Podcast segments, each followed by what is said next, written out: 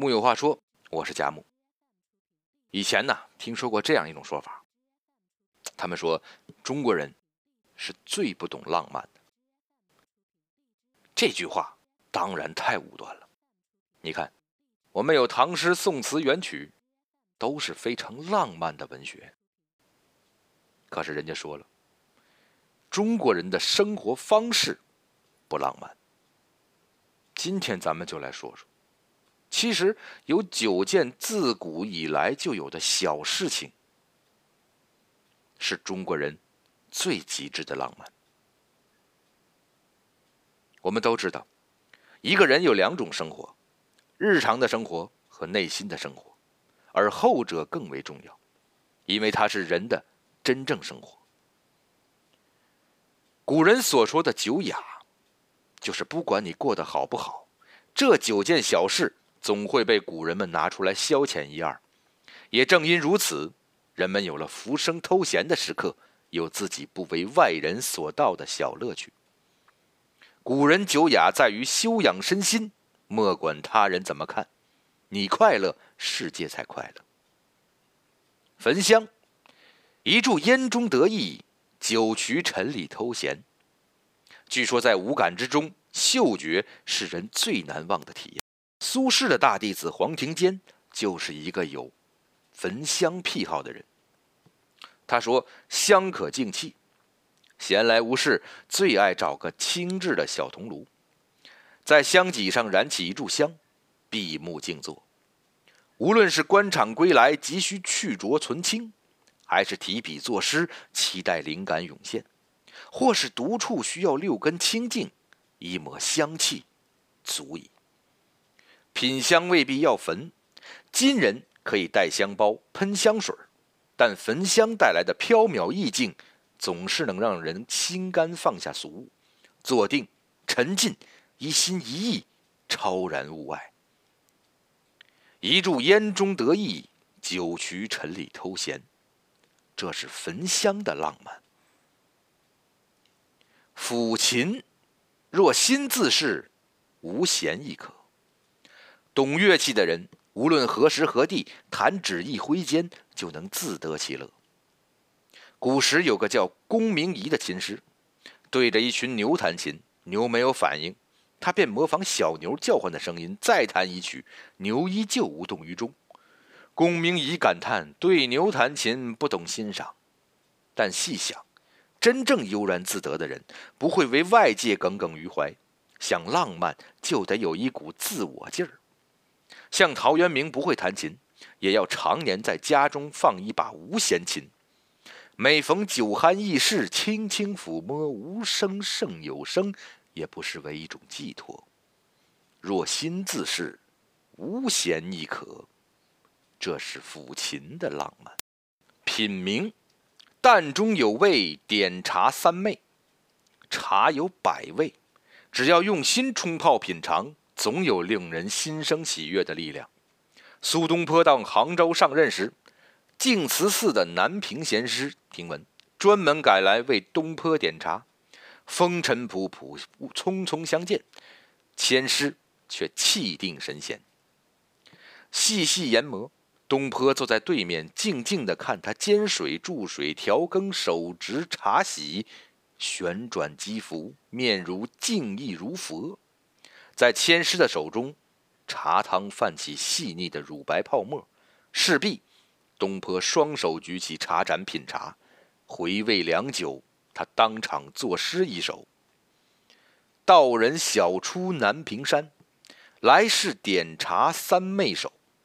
忽惊五盏兔毫斑，大作春翁鹅儿酒。”三昧来自梵语，意思是止息杂念，心神平静。这种静水流深式的参悟。是禅，也是人生况味。静水深流，淡中有味，这是品茗的浪漫。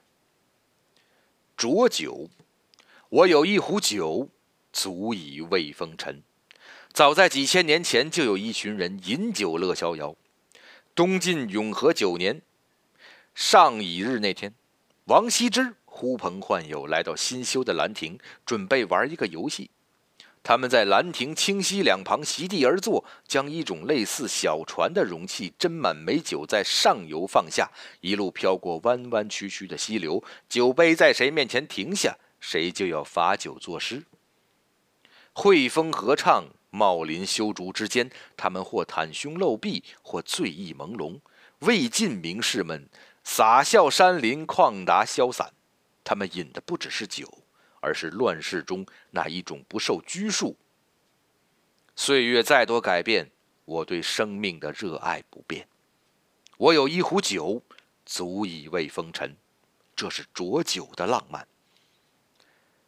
听雨，卧眠听雨，一梦浮生。从小读古人写雨的诗，有句很有意思：“竹斋眠听雨，梦里长青苔。”雨天最惬意的时候，就是躺在家中床上听雨，雨中入眠，连梦里也长出潮湿的青苔，意识仿佛化成了雨滴和世界的界限，慢慢消失在滂沱的雨声之中。没人会责怪这种富有情调的慵懒。一个人骨子里浪不浪漫，要看他怎么看待下雨天。清代生活家张潮就说：“春雨宜读书，夏雨宜弈棋。”秋雨宜简藏，冬雨宜饮酒。常人眼中烦人的雨天，被他说的像一幅画一样。我们未必能改变环境，但我们可以改变自己的心境。卧眠听雨，一梦浮生，这是雨天的浪漫。赏雪，晚来天欲雪，能饮一杯无？有时觉得，珍惜当下。是种生活的才能。譬如身处炎夏，我们会想念冬的冰凉；但在隆冬腊月，多少人会感受当下的美丽？一个冬日，白居易酿好了淡绿的米酒，烧旺了红泥小火炉。好友刘雨桐刚刚入屋，天色将晚，雪意渐浓，两人有一搭没一搭的聊着天儿。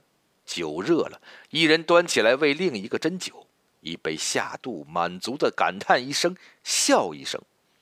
此时若在屋外经过，看见雪夜里这一点火光，寻常人会觉得那只是平凡到不值一提的生活片段，但对此二人来说，不知这一夜又要如何笑谈春秋，又有多少诗文要做了。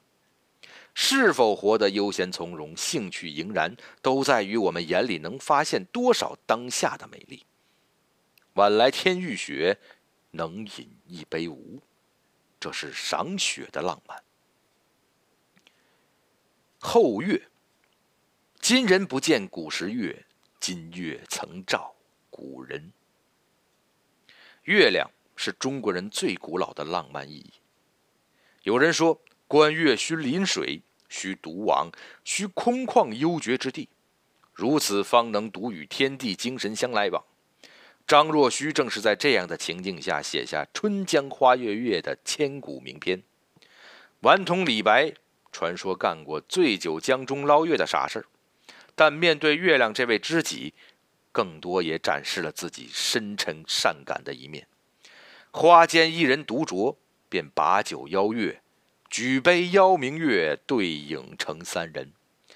有人说，月亮是天空的眼睛，而望月。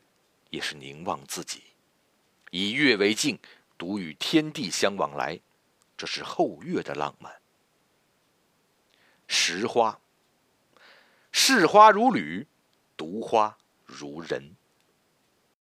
拾花，即栽花。宋代诗人林和经，用如今的话来说，可算是地道的花痴。他常住山上，终身不做官。不娶妻不生子，只在住处周围种满梅花，终生与花以及一只白鹤为伴。后人称梅妻鹤子，花非花而胜似伴侣，乃爱花者至高浪漫。清代名士朱熹寿曾以花卉比喻女子。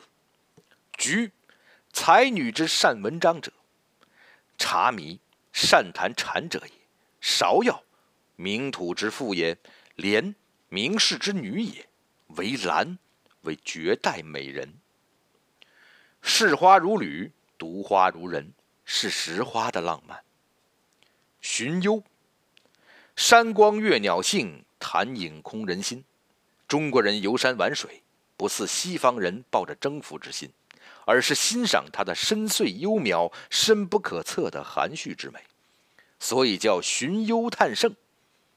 试试想象一下，一个清晨，漫步到古老的寺院之外，初升的太阳照耀着丛林，曲曲折折的小路通向幽静的地方，僧侣们唱经礼佛的地方，掩映在花草树林之中。明净的山光，深潭的倒影，使人心中的俗念消除静寂。大自然永远拥有的都是顺理成章的自由。比起喋喋不休的红尘，它的博大无言总能安抚人心。摒弃红尘，与大自然一同静默，这是寻幽的浪漫。一生何事？松花酿酒，春水煎茶。人生最极致的浪漫不过如此。古人留下的智慧提醒着我们：就算周身物欲横流，也得多一些闲情雅致。因为活得最有意义的人，不是活得最长的人，而是对生活最有感受的人。木有话说，我是佳木，咱们下回接着聊。